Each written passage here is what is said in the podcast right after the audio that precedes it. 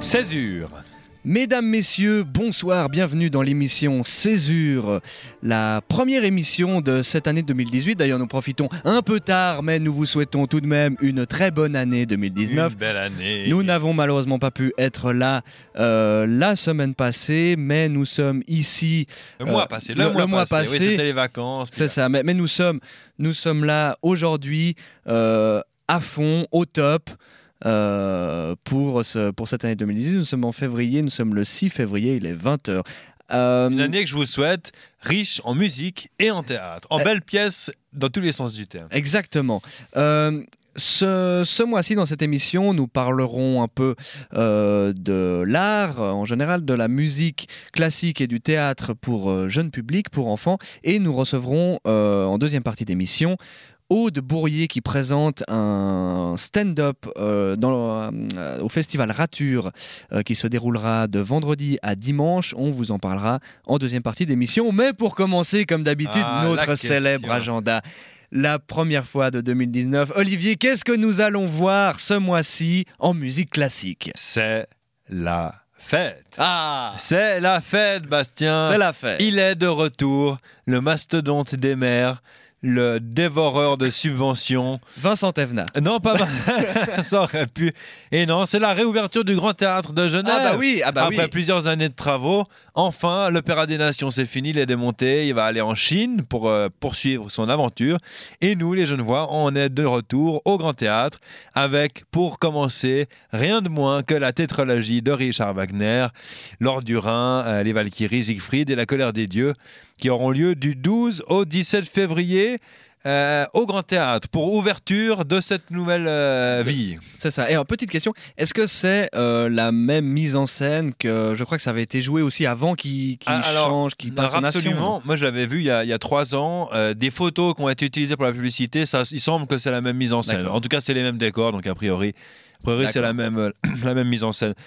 Quand même, pas tous les opéras se permettent euh, la tétralogie euh, Mhm. comme ça en une semaine. Donc ça commence le 12 février à 19h30, euh, là avec Laure du Rhin, bien sûr, et ça se poursuit le 17 février. Donc vous y allez le 12, le 13, le 15 et le 17. Ou alors, euh, ou alors à, chacun des opéras, comme vous voulez. Ce sera aussi redonné en marche, je vous redirai. Mais pour commencer, cette grande réouverture du, à partir du 12 février, les quatre opéras emblématiques de Wagner. Ensuite, euh, des choses plus modestes, mais aussi toutefois euh, tout aussi bonnes. Le mercredi 13 février à 15h à la salle de la Bourse à Genève, euh, récital de Cor David, épisode 2, l'altiste contre-attaque. Je vous lis le synopsis. Alors que Luc et Anne sont tous deux partis rejoindre Chewbacca sur Tatooine, sur Terre, Thomas s'apprête à mener un combat sans merci à l'aide d'un bâton et d'une raquette. C'est un Ah, récital d'alto. D'accord, ah bah, ça, ça promet de grandes choses. Thomas Lévier, un altiste bien connu de la Ah région oui. qui a joué longtemps avec le Quatuor Ernest, voilà, donne un récital à la salle de la Bourse le mercredi 13 février à 15h.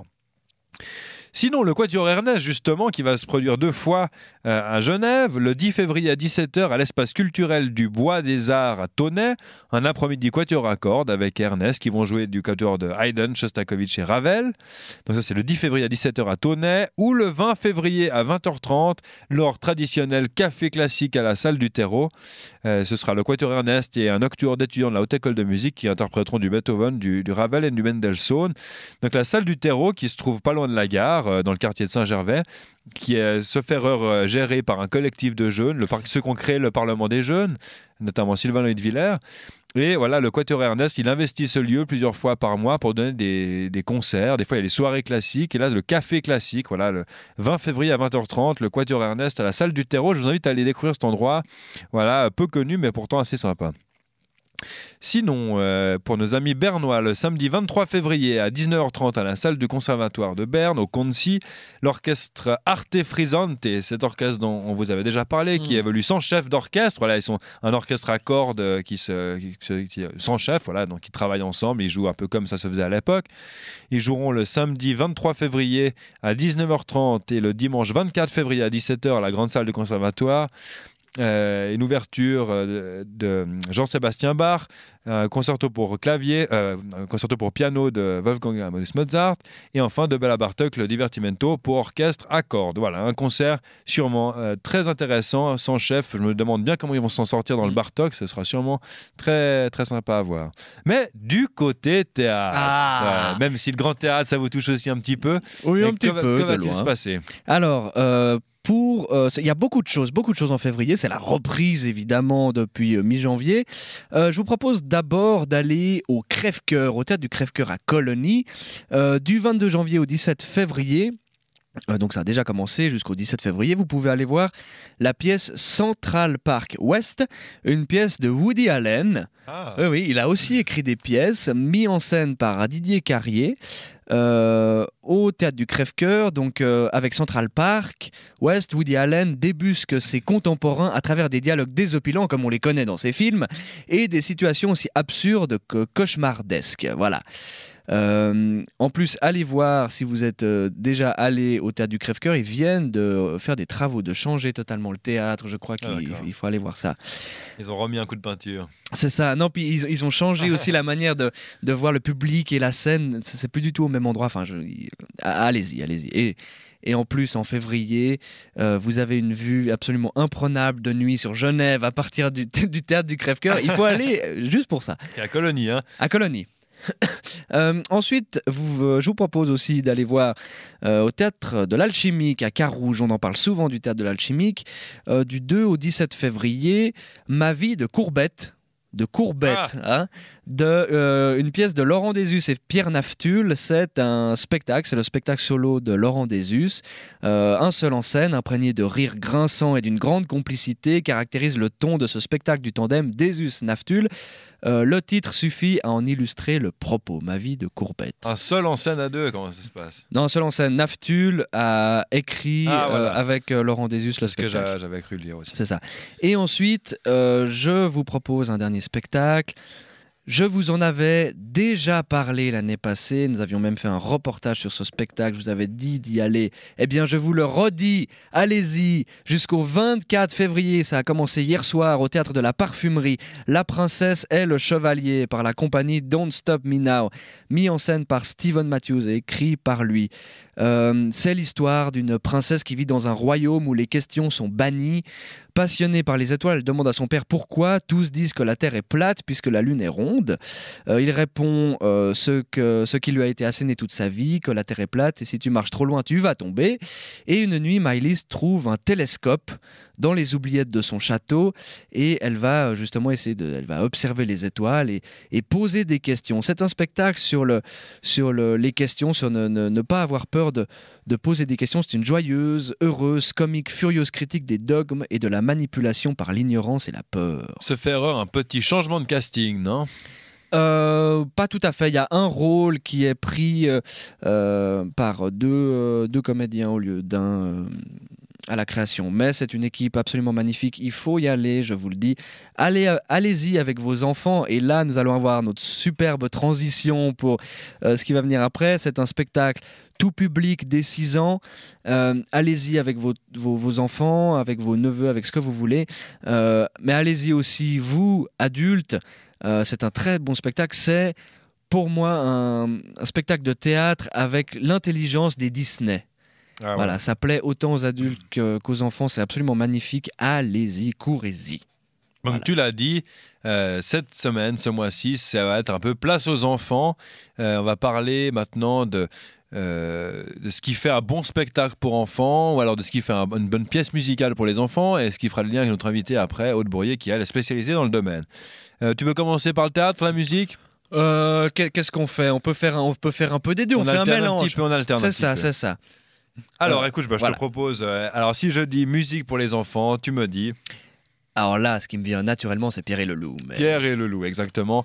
Euh, qui n'a jamais entendu Pierre et le loup enfant? Je crois que c'est vraiment le tube absolu pour découvrir les orchestres classiques, donc les instruments de musique classique.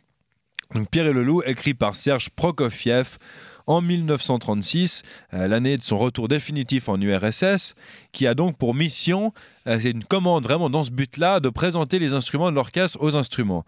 Du coup, ce qu'il va faire, c'est que chaque instrument représentera euh, un, animal pour les bois, c'est-à-dire qu'il y a un instrument pour chaque bois, une flûte, une clarinette, flûte, clarinette basson euh, au bois.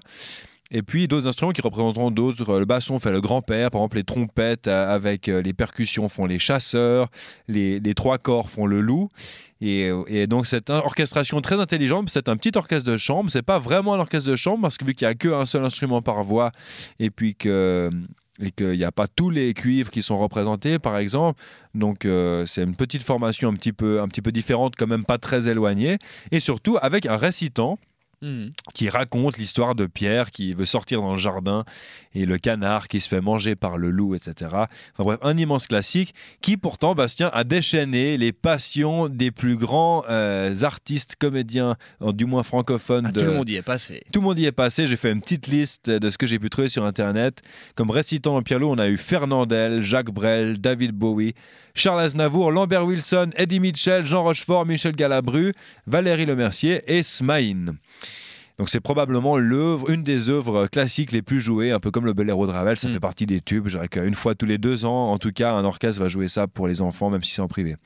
Mais le génie, il vient pas que de, fait de présenter les instruments, c'est aussi la musique qui est extrêmement imagée, qui est d'une grande qualité, et qui est aussi pour les instrumentistes d'une grande virtuosité. En effet, comme tu sais, chaque euh, animal a, un parti solo pour mm-hmm. représenter... Euh, non, chaque instrument a une partie solo pour représenter un animal, et c'est souvent d'une grande complexité, et, et c'est pas rare que pour les concours orchestre, ça soit demandé euh, un extrait de Pierre et le Loup afin de gagner une place. Pour la clarinette, par exemple, c'est souvent demandé le passage du chat, mais pour la flûte aussi qu'on va entendre, euh, c'est très courant. Alors écoutons l'extrait de l'oiseau quand l'oiseau monte vite dans l'arbre et récité par Smaïn parce que figure-toi Ouais, Smaïn, que je ne me doutais pas du tout. Et en fait, en préparant la mission, je me suis rendu compte que c'était un dingue de contes euh, musicaux, à tel point qu'il a fait des enregistrements par dizaines avec des orchestres de Pierre et le Loup, de, du, euh, du, Carnaval des animaux aussi.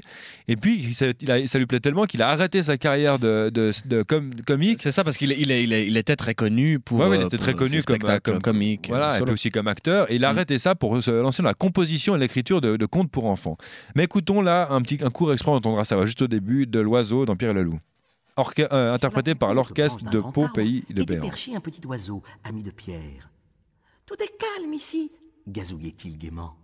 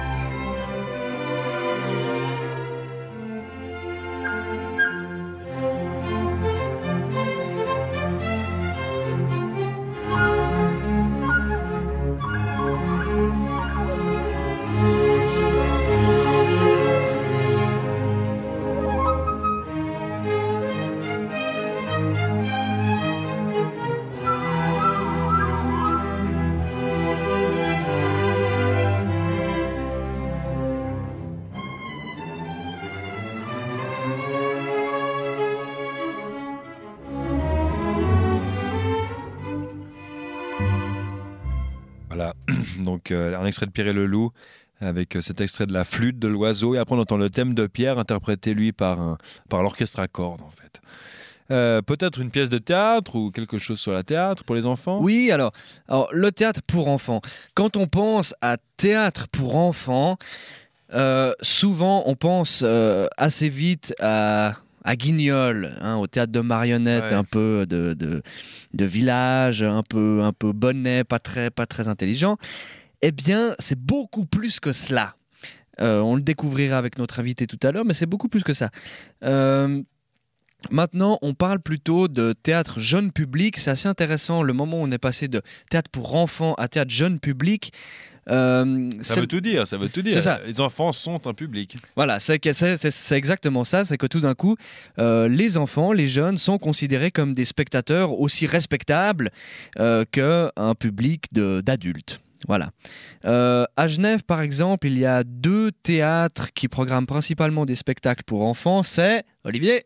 Amstramgram, Oui. le théâtre de marionnettes. Exactement, à la rue Rodeau. Euh, D'ailleurs, j'en profite juste pour vous dire que en ce moment, euh, au théâtre de marionnettes se joue La fille, la sorcière et le fer à Bricelet. Euh, voilà, c'est depuis aujourd'hui jusqu'au 17 février 2019. Et au théâtre Amstramgram, vous avez La brioche des mioches. euh, qui se joue, c'est attendez voir, c'est c'est c'est c'est c'est j'ai où sont les dates? Bref, je vous les redonnerai une fois que je les aurai retrouvées mais c'est le, on vient déjeuner avec ses enfants Ah. et puis il y a un spectacle après euh, Amstramgram. C'est vrai que si on réfléchit un peu pour se remettre en question, c'est vrai que les enfants sont maintenant consommateurs. Je veux dire, on leur crée des produits spécialisés pour eux, des, des iPhones qui sont plus qui sont plus faciles à utiliser, des jeux vidéo. Bon, ça, ça fait longtemps qu'ils sont eux-mêmes, euh, comment on dit, des des objets de publicité. Mais maintenant, euh, considérer le public enfant aussi comme des consommateurs et des clients, je pense que ça fait sens, non? Oui, oui, oui, tout à fait. Euh, tout à fait. C'est euh, voilà, brioche des mioches, pardon. Je- je- J'ai retrouvé juste mon. Ça a déjà commencé, c'est jusqu'au 17 février. Voilà. Oui, tout à fait, d'avoir les enfants aussi euh, co- comme consommateurs. Et en plus, on est gagnant parce qu'il y a forcément les parents qui viennent avec en général. Ça, juste pour vous parler un tout petit peu de, de stade pour enfants, euh, euh, c'est vraiment une expérience d'aller au théâtre avec des enfants euh, parce que le théâtre par essence est plutôt proche des enfants dans le sens où c'est du jeu. Les enfants sont bercés euh, dedans avec enfin on, le- on les endort en leur racontant des histoires. On dit qu'ils ont besoin de dramaturgie, ils ont besoin d'histoire euh, pour comprendre le monde qui les entoure. D'ailleurs, c'est pas pour rien qu'ils jouent aussi. Euh, c'est pour, pour comprendre ce qui le, le monde des adultes qui- qu'ils observent depuis, depuis leurs yeux. Et à la différence de l'adulte aussi, ce qui est très drôle avec les enfants, c'est qu'ils n'ont pas encore tous les codes du théâtre euh, de chez nous. Euh, qui est de s'asseoir euh, tranquillement dans une salle et de rien dire ou de, de rigoler gentiment et puis de, taper des mains c'est ça, voilà. et de taper des mains euh, à la fin euh, là, les enfants n'hésitent pas à parler pendant les spectacles, à répondre aux comédiens, à vivre pleinement l'expérience théâtrale, et ça, c'est assez chouette.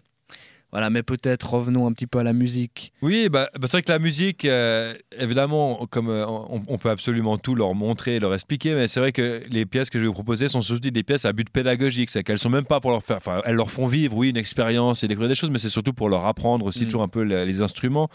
Quelques exemples célèbres, euh, surtout en- en- pour les pays francophones, Piccolo Saxo et compagnie. Composé par André Pop et écrit par Jean Broussol en 1956 déjà. Je pensais que Ah c'était ouais. beaucoup plus euh, récent, mais non, Ouais. ça a été composé en 1956. C'est l'histoire de la famille des cordes qui entend parler d'autres familles d'instruments et ils savent, ah oui, il y a des familles ailleurs. Et qui partent à leur euh, rencontre, ils vont chercher les saxophones. Et ensuite, une fois qu'ils se sont rencontrés, ils vont aller visiter les autres familles, rencontrer les, clarinettes, les bassons, les trompettes, enfin, tout ce qui est possible évidemment. Et euh, ce qui est intéressant, c'est que ça met euh, la famille des saxophones en avant, ce qui n'est pas forcément, ce pas forcément courant pour la musique classique, mais c'est pas mal. Il y a un film qui a été aussi réalisé en 2006 avec la musique. C'est pas la même histoire. C'est l'histoire de, de gens qui ont volé les clés, la clé de sol et la clé de fa. Et puis ils peuvent plus faire de musique, alors ils doivent la retrouver, mais la musique est la même. Je vous propose d'écouter un court extrait. euh, le thème des saxos, c'est quand les, les cordes euh, rencontrent les saxophones. Et vous allez entendre, on passe du sax soprano au sax baryton, donc le plus aigu au plus grave, euh, voilà, de manière un peu humoristique. On écoute ça.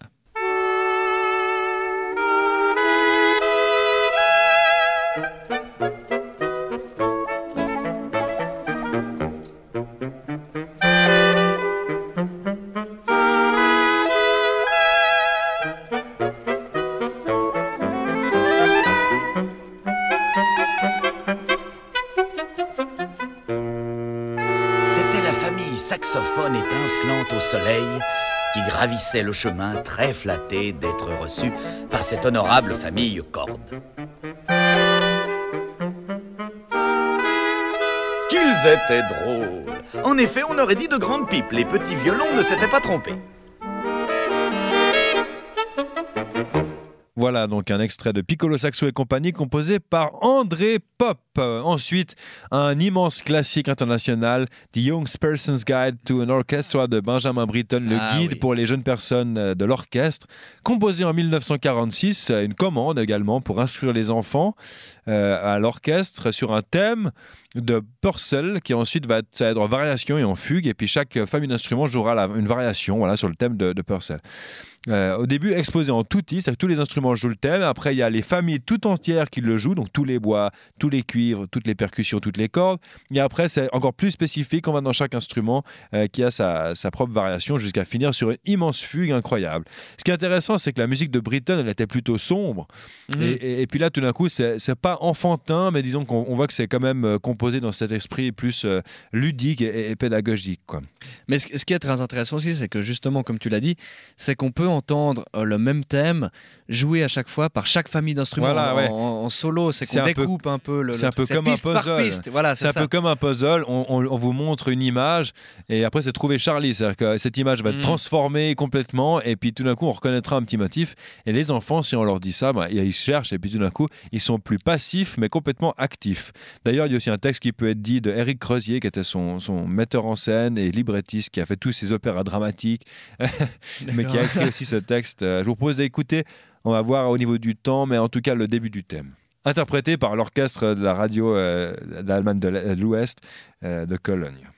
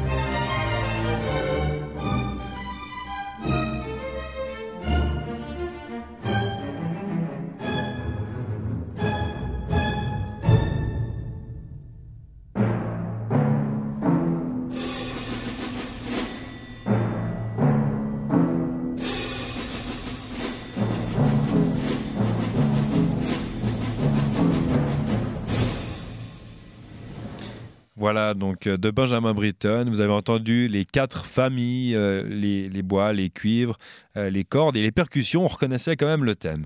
Euh, Peut-être le théâtre, pour revenir au théâtre. Oui, alors revenons un petit peu au théâtre.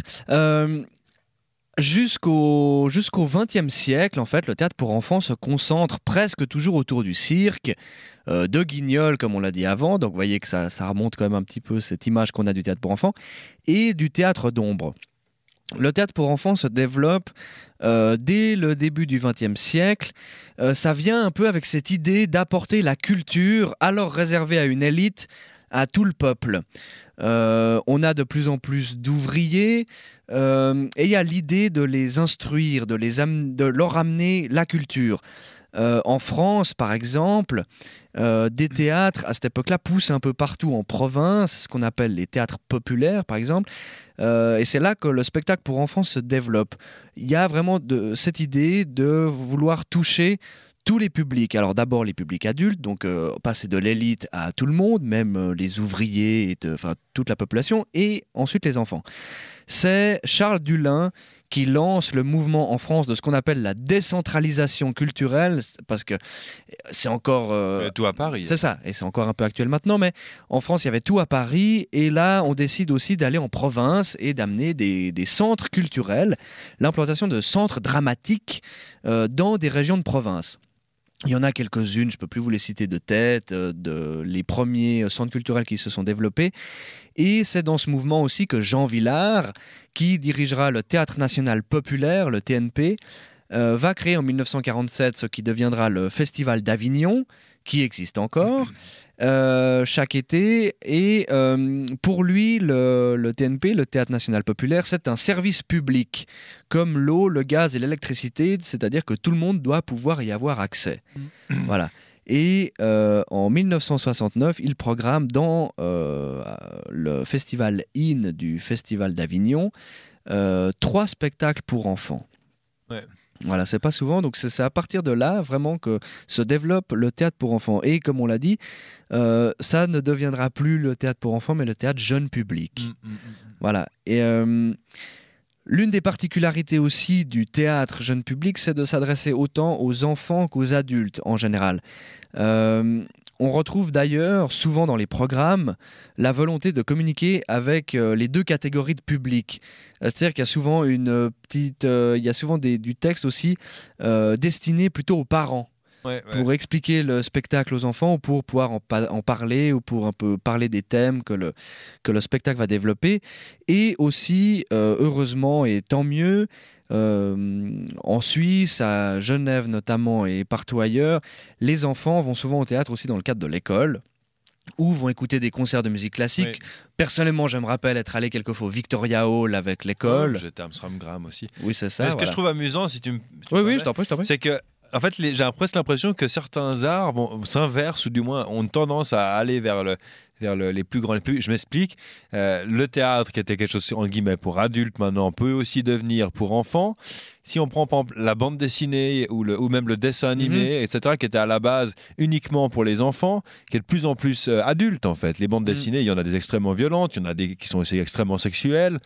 Euh, si je pense au dessin animé, au tout début de la 3D, c'était Pixar qui faisait pour les enfants. Et maintenant, voilà, on a des films entièrement en synthèse qui sont complètement violents et qui sont destinés aux adultes. Donc c'est rigolo de voir qu'en fait, les marchés s'ouvrent et puis qu'on considère les, les deux publics euh, différemment maintenant. Et ce qui est super aussi dans cette idée de, de parler autant aux adultes qu'aux enfants, si on veut, c'est les meilleurs Disney ou les, les Pixar moi, qui sortent maintenant, c'est que les adultes et les enfants ont autant de plaisir à les voir parce qu'il y a des degrés de lecture euh, différentes pour les adultes et pour les enfants. Ouais, ouais. Et voilà, et les plus grands Disney que certains euh, regardent encore euh, à l'âge adulte, c'est, je pense, ceux qui, qui peuvent parler à tout le monde, où on découvre des choses après coup aussi. Voilà. Ouais. Mais revenons à la musique. Alors, peut-être pour conclure, tu voulais encore dire quelque chose sur le théâtre? Non, c'est tout bon, j'en ai fini. Alors, je vais vous présenter quelque chose, on n'écoutera pas d'extrait, mais c'est le, carni- le carnaval des, des animaux de Camille Saint-Saëns, composé lui en 1986, qui est un peu l'un des ancêtres, si on veut, de la musique pédagogique ou de la musique à but explicative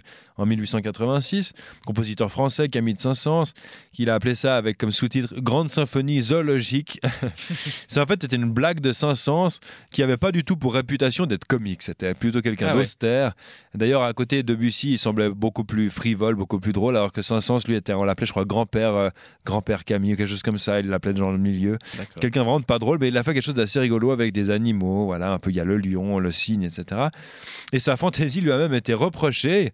Parce que les gens ont dit, mais écoute, on te reconnaît pas, là, c'est pas drôle ce que tu nous as fait. Enfin, bref, il y a eu deux exécutions privées euh, qui ont d'ailleurs eu un, un- un grand succès, dont une en présence de Liszt, qui a trouvé fantastique. Mais après, 500 gênés a décidé d'en interdire l'exécution jusqu'à sa mort. D'accord. À l'exception du cygne qui trouvait quand même que c'était une belle mélodie au violoncelle. Donc le cygne a encore été exécuté et à la mort de Saint-Saëns dans son testament apparaissait le fait qu'il autorisait maintenant les exécutions euh, du, du carnaval des animaux. Et ce qui est, ce qui est fou aussi, c'est que c'est, chaque pièce aussi, je trouve, est très connue indépendamment des autres. Euh, Oui, oui, alors, on ouais, connaît effectivement. la- l'aquarium, euh, Ouais, euh, ouais, il y a le cygne. Ouais, euh, ouais, absolument. Non, non, ça c'est vrai que c'est des, des petits chefs-d'œuvre les uns après les autres. Et puis pour terminer, euh, une écoute avant de passer à notre invité. Euh, ce n'est pas le- la musique et le théâtre un peu mélangés. Si on veut, Fantasia de Walt Disney. euh, qui est quand même une étape importante et dans le cinéma et dans le, le dessin animé. On dans en la parlait aussi pour l'enregistrement, non je l'enregistrement Absolument. Donc, je-. J'explique le principe euh, des tubes de la musique classique qui sont réorchestrés et dirigés par Leopold euh, Stokowski, un chef d'orchestre euh, qui travaillait pour Walt Disney et qui était avec l'orchestre de Philadelphie d'ailleurs. Et euh, qui vont jouer ces morceaux. Et qui- il y aura des illustrations, il y aura des éléphants, de l'orchestre en nombre, il y aura plein de choses des- en fonction de quelques grands classiques de la musique classique. Il y aura aussi du Stravinsky dans la musique, euh, il y a du Bach ou comme ça. Et malheureusement, le film tombera un peu dans l'oubli à sa sortie en 1940 à cause de la guerre. En- en- je crois Mm. qu'aux États-Unis, il y a eu un assez bon succès, mais en Europe, ça, voilà, les gens n'avaient pas, évidemment pas la tête à ça. Donc c'est tombé un peu dans l'oubli, ça a été réédité en 46, puis après par la suite ça a eu plus de succès. Et puis ils ont créé euh, ce qu'ils ont appelé le Fantasound, Fantason, premier dispositif technique qui permettait à un film d'être projeté avec une bande sonore en stéréo au cinéma. D'accord. Ça veut dire qu'il y avait au cinéma pour la première fois un orchestre, enfin la musique, euh, la bande son qui sortait en stéréo.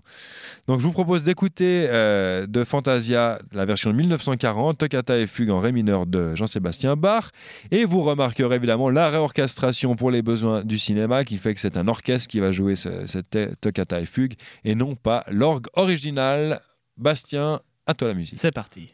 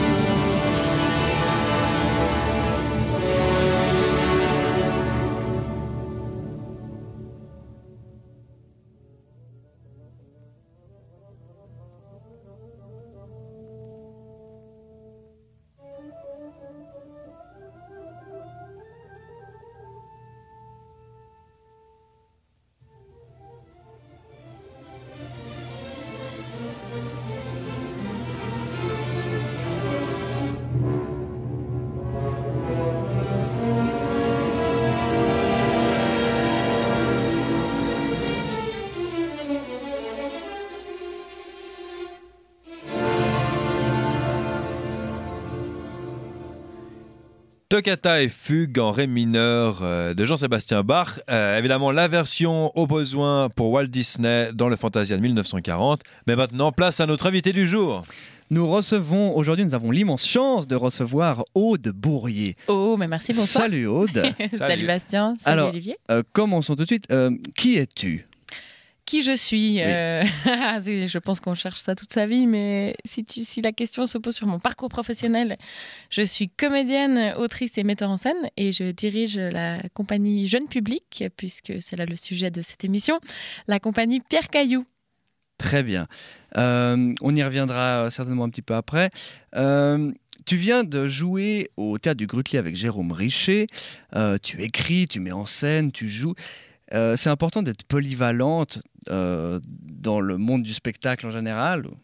Je pense que c'est. Est-ce que c'est important? Je ne sais pas. En tout cas, ça ouvre beaucoup de portes. Ça permet de faire plein de choses, de rencontrer des gens, de rencontrer des gens dans dans d'autres domaines, dans d'autres milieux. Enfin, même ça reste le milieu du théâtre, mais de les rencontrer dans d'autres fonctions. Et je pense que le- la polyvalence en général est très utile dans la vie. Je pense que c'est c'est bien de savoir tout faire, de pouvoir se débrouiller, d'être autonome. Bah oui, parce que c'est vrai que faut réparer soi-même euh, l'évier, de- c'est pas facile, quoi. Excusez-moi pour cette blague complètement pourrie. Mais si tu as besoin d'aide, n'hésite pas. J'ai des outils et je sais m'en servir. Très bien. Euh, on parlait donc euh, tout à l'heure dans notre grand sujet, comme tu l'as dit, du théâtre jeune public. Pourquoi avoir choisi le théâtre jeune public? J'ai presque envie de te dire que c'est le théâtre jeune public qui m'a choisi. Voilà.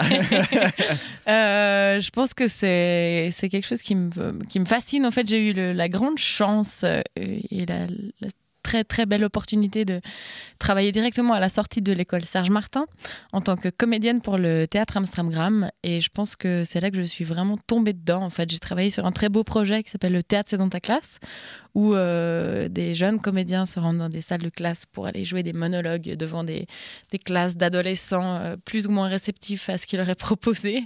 Et, euh, et grâce à cette expérience et forte de cette expérience, je, je me suis lancée là-dedans depuis, bah, depuis presque cinq ans, un peu plus en fait. Et alors justement, le théâtre, c'est dans ta classe, euh, avec le théâtre Amstramgram. Euh, comment c'est reçu ça euh, par, euh, par des ados quand il y a des comédiens qui viennent dans leur classe? Ça dépend beaucoup en fait des, des professeurs et de la manière dont ils préparent leur classe. Je pense que j'ai vécu des moments absolument magiques et merveilleux où, en fait on se rend compte de ce qu'on apporte ou de ce qu'on vient faire dans ces salles de classe en termes artistiques. Dans le petit moment d'échange qui suit en fait le monologue où on pose des questions, où il y a vraiment un moment d'interaction avec les élèves. Et puis euh, parfois, c'est pas que c'est mal reçu, mais c'est que ça peut-être qu'on on n'atteint pas notre but ou on passe à côté parce que bah parce que n'importe quel public, des fois ils sont réceptifs, des fois ils ne le sont pas. Après, il y a bien évidemment la particularité de jouer devant des élèves qui n'ont pas forcément choisi d'a- d'écouter un monologue à 9h du matin parce qu'ils voulaient faire un cours de maths. Pas de bol. Et voilà, et parfois c'est super, parfois pas. C'est c'est important de faire du théâtre dans les, dans les classes, justement, de, de proposer aux enfants à travers l'école du, du théâtre, ou que ce soit n'importe quoi d'autre, la musique ou n'importe quoi. Ouais, je pense que c'est important parce que c'est souvent la première approche qu'ils ont euh, du, bah, du monde artistique en général. Peut-être, ça dépend bien évidemment des parents qu'on a, des, des amis, des connaissances, mais bah, très souvent, si on pose la question à quelqu'un de Ah, c'est quoi la dernière pièce de théâtre que tu es allé voir? La réponse est Ah, je me souviens quand j'étais à l'école, j'étais allé voir ça. Alors qu'ils y soient retournés après dans leur vie d'adulte ou pas, très souvent, c'est un souvenir scolaire qui, qui Mhm. reste marqué. Mhm. J'ai l'impression. Et euh, les enfants, c'est un public plus ou moins exigeant que leurs parents? Ouh, c'est un public très très très exigeant. Et parce qu'ils ont les codes du théâtre, mais aussi ils se gênent pas de parler en fait. Mm. Ils se gênent pas de se lever, de poser des questions à voix haute, euh, de dire euh, je m'ennuie ou de, enfin, je sais pas, ils réagissent en fait à tout ce qu'ils voient. Ils, Regarde derrière toi. Des- Ouais, on se rend très vite compte. En fait, c'est un c'est un feedback direct. Quand Mm. on est sur scène et qu'on S'ils s'ennuient, ils le disent. S'ils s'ennuient, ils le disent. S'ils apprécient, ils le disent aussi. Mais c'est, disons, que j'ai l'impression qu'en tant que comédien, on a très rarement un feedback direct. Des Mhm. fois, on sent un peu si on- le public est en train de nous lâcher, s'ils nous suivent un peu moins. Les enfants, c'est instantané et ça, ça peut pas mentir, en fait. Je pense. Et comment comment t'es comment t'es arrivé euh, à la, à la mise en scène après une école de, de comédienne ou d'actrice euh, Comment t'es arrivé à faire de la mise en scène ou... En fait, euh, dès la deuxième année de l'école de théâtre Serge Martin, qui dure trois ans, je me suis tout de suite intéressée à la mise en scène parce que j'avais déjà le, désir de monter ma propre compagnie. Et je n'avais absolument aucune envie de refaire une formation de metteur en scène après ces trois ans d'études parce que j'ai déjà cumulé pas mal d'années d'études dans d'autres domaines notamment. Et je me suis dit, bon, en fait, la meilleure euh, manière d'apprendre, c'est sur le terrain, c'est de s'y frotter. Donc, j'ai fait des assistanats à la mise en scène pour plusieurs personnes. Et, et voilà, c'est vraiment de l'expérience directe de, de travail qui m'a formée. Et je crois, sauf erreur, que tu as assisté aussi autant pour des spectacles euh, normaux pour adultes qu'au théâtre de marionnettes, par exemple, euh, spectacle plutôt axé au jeune public. Oui, exactement. ouais, j'ai travaillé dans les, dans les deux, pour du jeune public et pour des spectacles adultes. Ok, et l'écriture aussi, c'est euh, par nécessité parce qu'il parce que y a tes projets que tu as envie de, de monter. euh, euh, D'où d'où vient le, le fait de, de- vouloir faire ses propres projets et pas forcément toujours être au service de, de quelqu'un, d'un metteur en scène J'ai l'impression que la question, elle est plurielle parce que ses propres projets, ça veut dire beaucoup de choses en fait. Ça veut dire soit c'est sa propre écriture, soit c'est sa propre réappropriation d'une œuvre, soit c'est. euh, Bon, ça, ça, ça peut être plein de choses, mais disons qu'en tout cas, dans ces deux cas de figure, le... dans un cas où on écrit et dans l'autre où on n'écrit pas, c'est forcément des projets qui sont, qui sont plus personnels, où on n'est pas au service d'un metteur en scène ou d'une œuvre et on est simple exécutant. Mais je pense que même en tant qu'exécutant, il y a forcément une implication personnelle qui se trouve quelque part. Après, dans mon cas, euh, bah, de nouveau, en fait, à la sortie de l'école, j'ai eu la grande chance d'avoir un, un mandat qui m'a été confié pour le Lausanne Estival, où on m'avait confié euh, une heure de, de programmation dans le programme. Et je me suis dit, bon, euh, super, qu'est-ce que je vais faire? Et j'avais j'avais la grande idée de- d'adapter un bouquin que j'ai adoré, dont je tairai le nom, parce que peut-être Ah que non, cette adaptation... allez, le nom, c'est le, le bar sous la mer, que j'ai vraiment beaucoup, beaucoup aimé. Et euh, en fait, je pense que. Je, je sais pas, en, en me demandant comment j'allais mettre ça sur scène, j'étais un peu perdue, j'avoue, et je me suis dit, non mais Aude, fais peut-être plus simple, essaye d'écrire déjà avec tes mots à toi, ce que tu as envie de dire, ce que tu as envie de faire, et, et les Olympiades sont nées. Les Mon tout, le tout premier spectacle de la compagnie Père Caillou qui, qui tourne encore. C'est ça, qui tourne encore. tourne encore cinq ans après, donc c'est absolument merveilleux. Fantastique. Magnifique. Oui. Euh, je vous propose d'écouter un petit peu de musique euh, et un morceau que Aude a choisi. Oui. Voilà. euh, Vous nous où, en dire un mot peut-être où va le monde de la femme Oui, c'est un groupe que j'aime beaucoup. Euh, C'est des paroles qui me touchent. C'est peut-être un petit peu euh, déprimant, donc euh, je sais pas. C'est pas à éc- à écouter à n'importe quelle heure du, du jour ou de la nuit. Oh là, il doit être approximativement 8h30. 20h45, Eh quelque ben, chose comme ça, parfait, gentiment. Voilà, écoutez ça avec un petit verre de rouge, ça va être super. Voilà, on se retrouve tout à l'heure.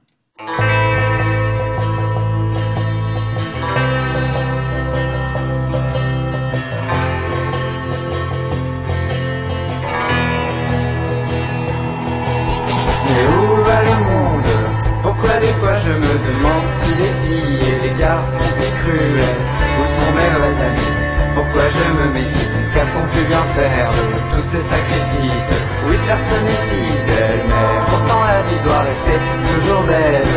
Et peu importe si l'homme reste si cruel avec ce qu'il est Il faut sans doute pardonner, mettre son ego de côté. Pourquoi tout le monde se ment et se trompe jusqu'à se traîner dans la misère La plus totale, ma confiance et mon cœur. Pourquoi ça me fait si peur? Est-ce bien normal? Non, c'est pas normal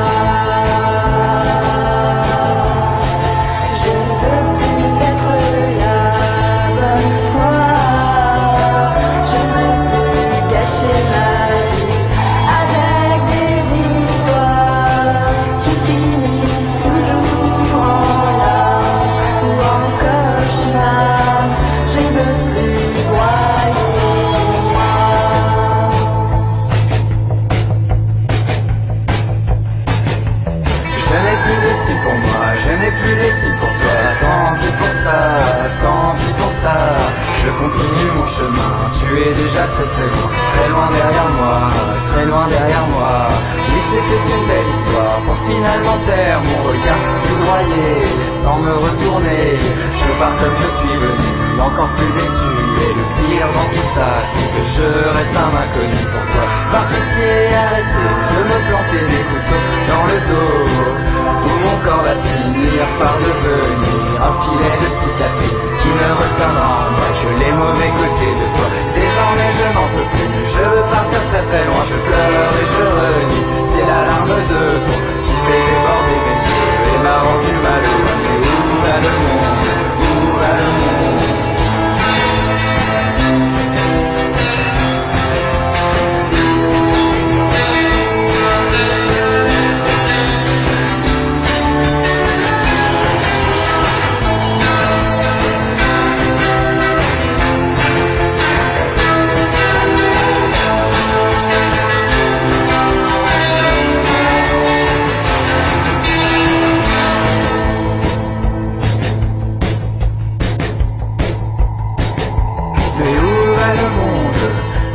Fois que je veux bien faire les choses, faire toujours de travers.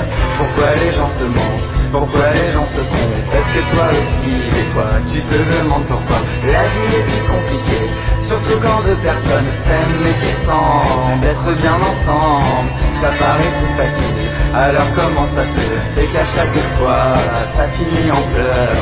Je n'en peux plus des histoires futiles Je n'en peux plus de bourreaux et de toutes ces victimes. L'homme se contredit à longueur de journée. Il ne sait pas ce qu'il veut. C'est pour ça qu'on se fait du mal. Est-ce bien normal? Il y a des questions. Où je sais que je ne trouverai jamais la réponse. Il y a des choses auxquelles on ne peut rien faire. Faut sans doute s'en moquer. Passer à travers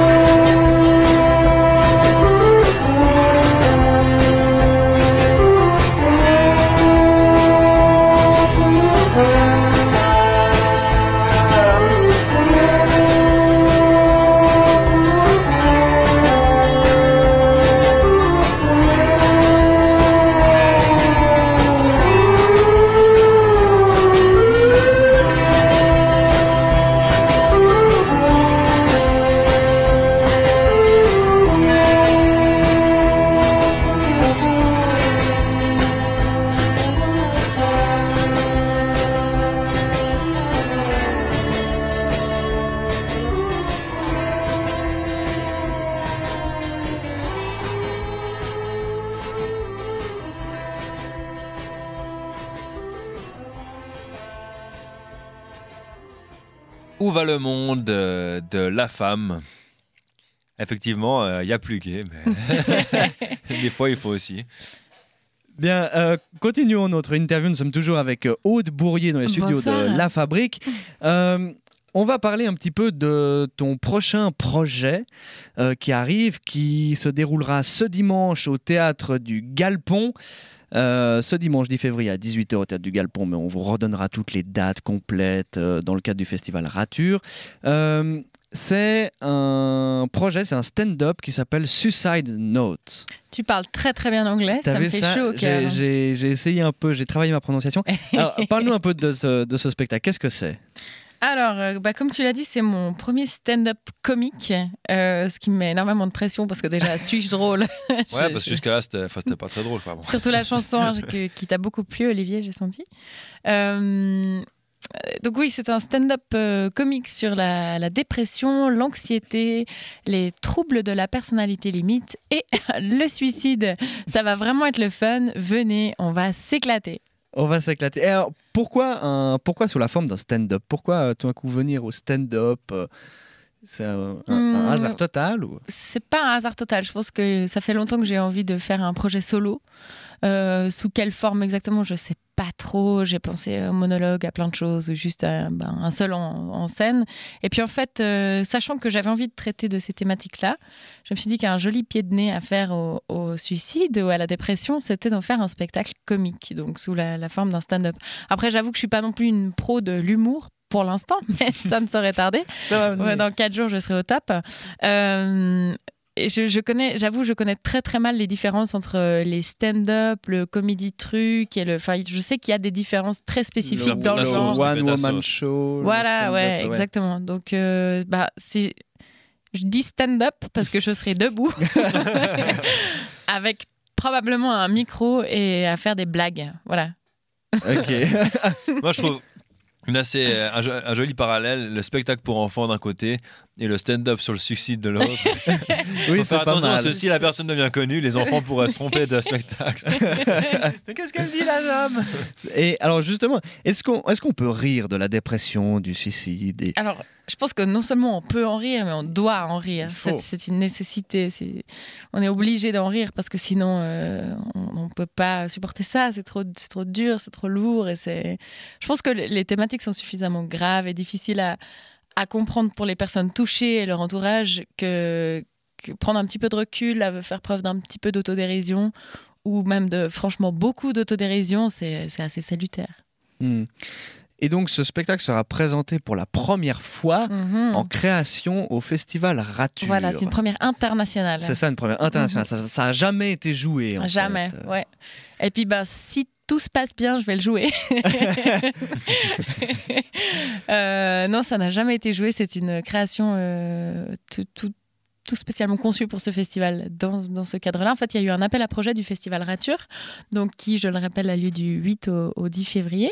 C'est ça. Et Donc, euh, entre- au théâtre alors, du Galpon. Au théâtre du Galpon à partir et au théâtre de l'usine. Il y a deux lieux. Euh, Regardez Ah, voilà. bien sur euh, la, la page Facebook du festival Rature. Tout, tout y est très bien expliqué. Autrement, sur galpon.ch, vous avez toutes les infos pour le festival Rature. Exactement, avec le programme par jour. Grand baptême du feu, là. hein. Grand baptême du feu. Et donc, comme je le disais, le Festival Rature avait lancé un appel à projet auquel j'ai j'ai eu la joie de, de répondre et d'envoyer un dossier qui parlait justement de, de ces troubles de la personnalité limite et troubles anxieux. Et en fait, le, le lien qu'il y a avec ce festival, qui est, rappelons-le, un festival queer féministe, c'est que les populations qui souffrent de, de dépression ou de crise d'anxiété ou font des tentatives de suicide sont des, des- souvent des minorités qui peuvent être, euh, par exemple, des personnes queer, D'accord. entre autres. Excusez-moi, j'ai Voilà. pas compris. C'est le, le thème du festival? Oui, le Ça- thème c'est queer féminin. Mais peut-être tu peux. Oui, c'est alors le thème du festival n'est bien évidemment pas la dépression. Il y a plein de Super, rire. non, non. C'était juste pour contextualiser l'inscription de mon solo dans le cadre de ce festival Ah, d'accord, et voilà. pourquoi elle a été choisie et comment et, et à quel point c'est aussi important de parler de ces choses-là pour que les personnes souffrant de troubles psychiques ne soient pas stigmatisées dans la société et qu'on puisse en parler ouvertement. Et voilà. J'espère surtout qu'il y en aura aussi. hein, que- non, mais, non, mais qu'ils sortent, je veux dire. euh, Des- Que les, des- que les- que les gens viennent voir un spectacle, peut-être qu'il leur parle à eux, pas toujours essayer d'éduquer les masses, mais une, une fois que ça, ça touche directement les personnes concernées. Ah oui, bah oui. Ce Donc- que je te souhaite, du moins. Donc, euh, euh, les dates donc, du festival Rature, c'est à partir de vendredi, ce vendredi, euh, Théâtre du Galpon et de l'usine, c'est jusqu'au 10. Euh, je crois, sauf faire de mémoire dans le programme que je dois avoir dans ma poche de veste, euh, pas très loin de moi, mais il y a de la nourriture végane aussi, il y a des projections, des performances. Oui, il y a des, des expositions, de la photo, il y a vraiment plein de choses. C'est a un festival pluridisciplinaire euh, qui est qui est très très ouvert. euh, quasiment tout est à prix libre, euh, donc vraiment venez. C'est ça, prix lire. En plus, venez Voilà, venez, Venez. euh, on vous attend avec impatience. Voilà, une trente, quarantaine de minutes selon le programme. Pour- selon la police et selon les manifestants. J'aurais une, une petite question pour toi. oui, dis-moi. Euh, T'as voilà, créé tes propres spectacles comme, comme écrivaine, metteuse en scène, tu as été aussi comédienne, tu as assisté à plusieurs mises en scène, dont récemment aussi la, la- la revue de, de Genève. Et, mais euh, qu'est-ce que c'est maintenant de se mettre à nu avec un spectacle comme ça qui, qui change complètement de, de ce que tu as l'habitude de- d'offrir ou de montrer? Genre, Comment tu te sens, toi, à quelques jours voilà, de, de cette première, de, de ce grand euh, plongeon? C'est un challenge. Euh, alors, le challenge pour moi, il est moins au niveau de la mise à nu, comme tu dis, qu'au niveau de l'humour. Parce qu'en fait, j'ai l'impression que quoi, que tu fasses sur une scène, il y a forcément une, une petite barrière, il y a une petite distance. En fait, il y a un, moment où tu incarnes un personnage, même si ce personnage, au final, c'est toi. Il y, a le, il, y a, il y a toi et il y a toi sur scène. Et ça reste quelque chose de différent. Après, comme il y a aussi beaucoup de, distance par rapport à, ce que j'ai vécu, à ce que je dis, je pense que ça aussi, ça m'aide à ne pas être complètement à poil. Euh, et puis, le, ouais, pour moi, le vrai challenge est au niveau du rire, parce que c'est facile à faire rire ses copains ou à, à faire trois vannes euh, lors d'un un dîner un peu arrosé, mais faire rire une salle pendant 40 minutes, c'est quelque chose qui m'angoisse profondément. voilà, je vais peut-être en parler dans le spectacle aussi. Est-ce qu'on s'y prépare Ça- comment, ça- comment on s'y prépare Ça, heureusement, bah, il y a un Bah, un excellent Xanax, metteur en scène d'abord. Moi, j'entendais dire, bon, pour les, pour les gens euh, disons, très célèbres, voilà, les comiques français très célèbres, que des fois ils faisaient dans des cadres extrêmement intimes, 5-10 personnes, des inconnus qui prenaient des, des notes ou après qui donnaient des retours directement. On- Mhm. Tu te prépares un peu comme ça ou pas du tout Euh, moi, j'ai pré- j'ai prévu de, de sprayer du gaz hilarant dans la salle avant l'entrée du public. Avec de l'ecstasy euh, à l'entrée. Mm, C'est allé un peu loin, mais euh, non, un petit gaz hilarant, ça va parfaitement faire l'affaire. un, coup- un coussin péteur, des trucs comme ça, des trucs, euh, tu vois. Et un très bon metteur en scène. Et un très très bon metteur en scène, oui. Donc, euh, effectivement, gros challenge, mais je me réjouis de le relever et je pense que ça va être chouette et que ça va faire du bien. Oh, chouette. Alors, on se réjouit, on se réjouit de venir. Olivier est en train de décéder. il a- il y a un truc. Parce que malgré tu es en train de nous faire une tentative en direct. je vais te faire une manœuvre de Heimlich. Excusez-moi. excusez-moi. Toujours, on parle des choses importantes et c'est toujours le moment où je choisis pour mettre anglais. faire ton intéressant. Très bien. Une bonne Euh, technique sur scène si jamais euh, il y a vraiment le bide. Très bien. je, je cherche des gens qui rient très fort et qui, qui ont le rire communicatif. Donc venez, s'il vous plaît. Voilà, on rappelle les dates. C'est euh, dimanche à 18h au théâtre du Galpon. Prix libre, venez, ça va être super. On se réjouit. Je me réjouis de voir ça.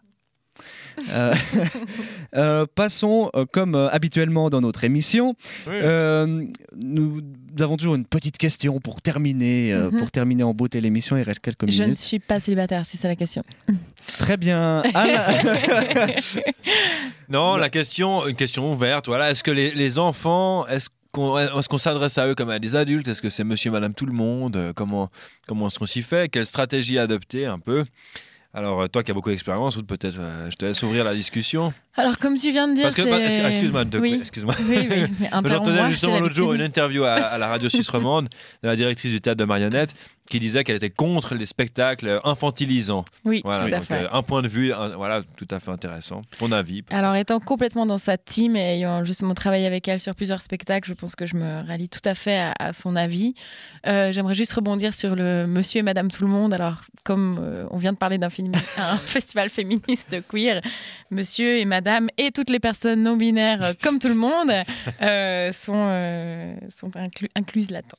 Mais oui, effectivement, donc aux enfants, de quelle manière on s'adresse Je pense qu'on devrait leur parler comme à des adultes et je pense qu'on ne devrait jamais oublier que les adultes sont juste de grands enfants, en fait, malgré tous les costumes et les cravates et les talons et le, le rouge à lèvres qu'ils portent. En fait, ça n'a c'est- ça ne dupe personne. Alors- alors- Nous aimons tous euh, alors, jouer. C'est un point de vue. C'est un point de vue. En l'occurrence, euh, j'avais suivi la conférence de François Jolia à l'université de Berne, qui disait qu'on parle souvent de l'imagination des enfants. Ah, les enfants, ils ont plein d'imagination. Mm. En réalité, c'est juste un reflet de leur incompréhension, de l'incompréhension du monde extérieur. C'est-à-dire que ils interprètent quelque chose euh, tout simplement parce qu'ils n'ont pas les clés pour le comprendre et que l'adulte dire on est tous des grands enfants. Alors oui, c'est le cas et c'est poétique de le dire, Mm. disons. Mais en réalité, le- qui a une conscience plus élargie du monde ne peut pas avoir cette imagination et puis pas rêver aussi loin.